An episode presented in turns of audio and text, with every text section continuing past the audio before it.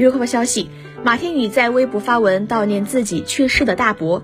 他回忆了小时候因为家境贫困，差一点交不起学费，大伯悄悄和自己说可以帮他交学费。这句话让马天宇一直记得，不仅仅是可以不再为那十几块的学费而发愁，而是感到了大伯对他的那份心。